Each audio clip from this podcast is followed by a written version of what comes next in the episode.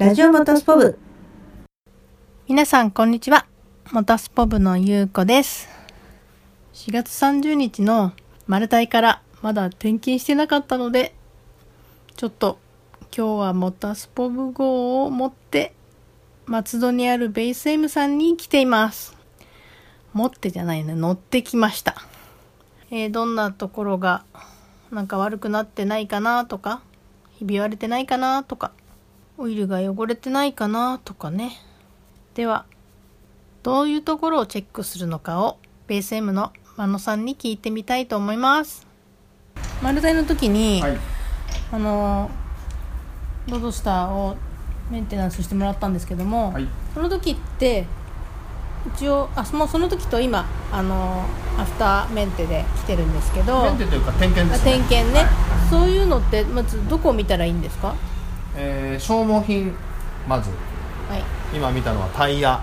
タイヤの量、えーあとブレーキパッドとローターの量はい。ですね、うんうん。それがだから当然走る前には走るに足りるだけの量があるのかを見ますし、はい。終わってからは、うん。えーこの後ね一般道とか走る上でもえ安全が保てる量のちゃんと残っているかとかね。えはい。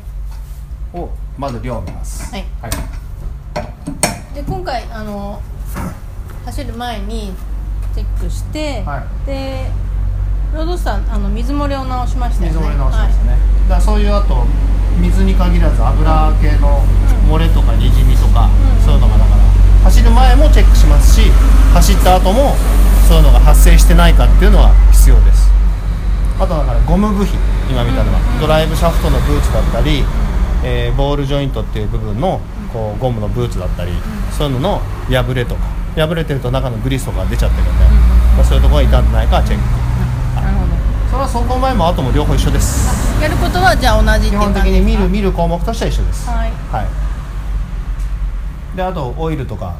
まあだから、えー結構量走るとうん。オイルも焼けて色が変わるので汚れもつくし、それではまあ見た感じまだ大丈夫かなとオイルはあの定期的にのあと普段だって乗ってるんならそれなりに消耗するので定期的に交換です。わかりました。とりあえず交換するところはなくてよかったです。今回は点検するのが走行から1ヶ月近く経ってしまいましたが皆さんはすぐにチェックしてくださいね。それではまた。